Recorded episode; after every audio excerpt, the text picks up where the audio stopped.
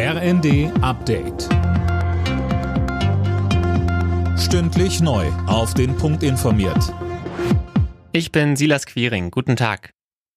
Zum ersten Mal seit Beginn des Krieges in der Ukraine reist heute ein Mitglied der Bundesregierung in das Land. Außenministerin Baerbock wird in Kiew erwartet. Sie wird dort die deutsche Botschaft wieder eröffnen. Der CDU-Außenpolitiker Roderich Kiesewetter sagte im ersten Die Wiedereröffnung der Botschaft kommt zwar spät, aber sie kommt rechtzeitig, denn es geht darum zu zeigen, dass wir an die Zukunft der Ukraine glauben und dass die Bevölkerung der Ukraine auch sieht, die westlichen Staaten stehen hinter uns, sie glauben an eine Zukunft der Ukraine und wenn jetzt dann zum Sommer auch auch noch der Kandidatenstatus für die Europäische Unionsmitgliedschaft kommt, dann hat die Ukraine, glaube ich, auch eine Aussicht, dass auf jeden Fall die Zukunft der Ukraine gesichert ist. Einen Tag nach der großen Militärparade in Moskau lässt Kreml-Chef Putin die Waffen in der Ukraine widersprechen. In Odessa soll die russische Luftwaffe auch sogenannte Hyperschallraketen auf Ziele abgefeuert haben. Es ist von Toten und Verletzten die Rede.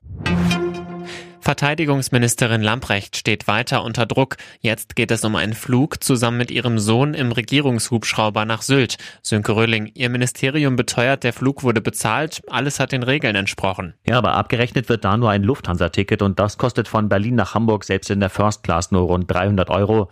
Der Flug mit dem Regierungsheli nach Sylt kostet den Steuerzahler über 6000 Euro.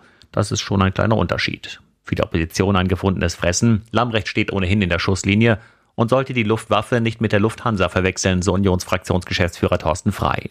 Er kritisiert, es fehle der Ministerin eindeutig das nötige Fingerspitzengefühl.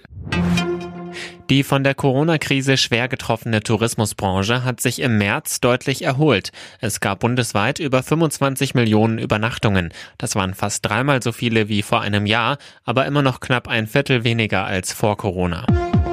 Alle Nachrichten auf rnd.de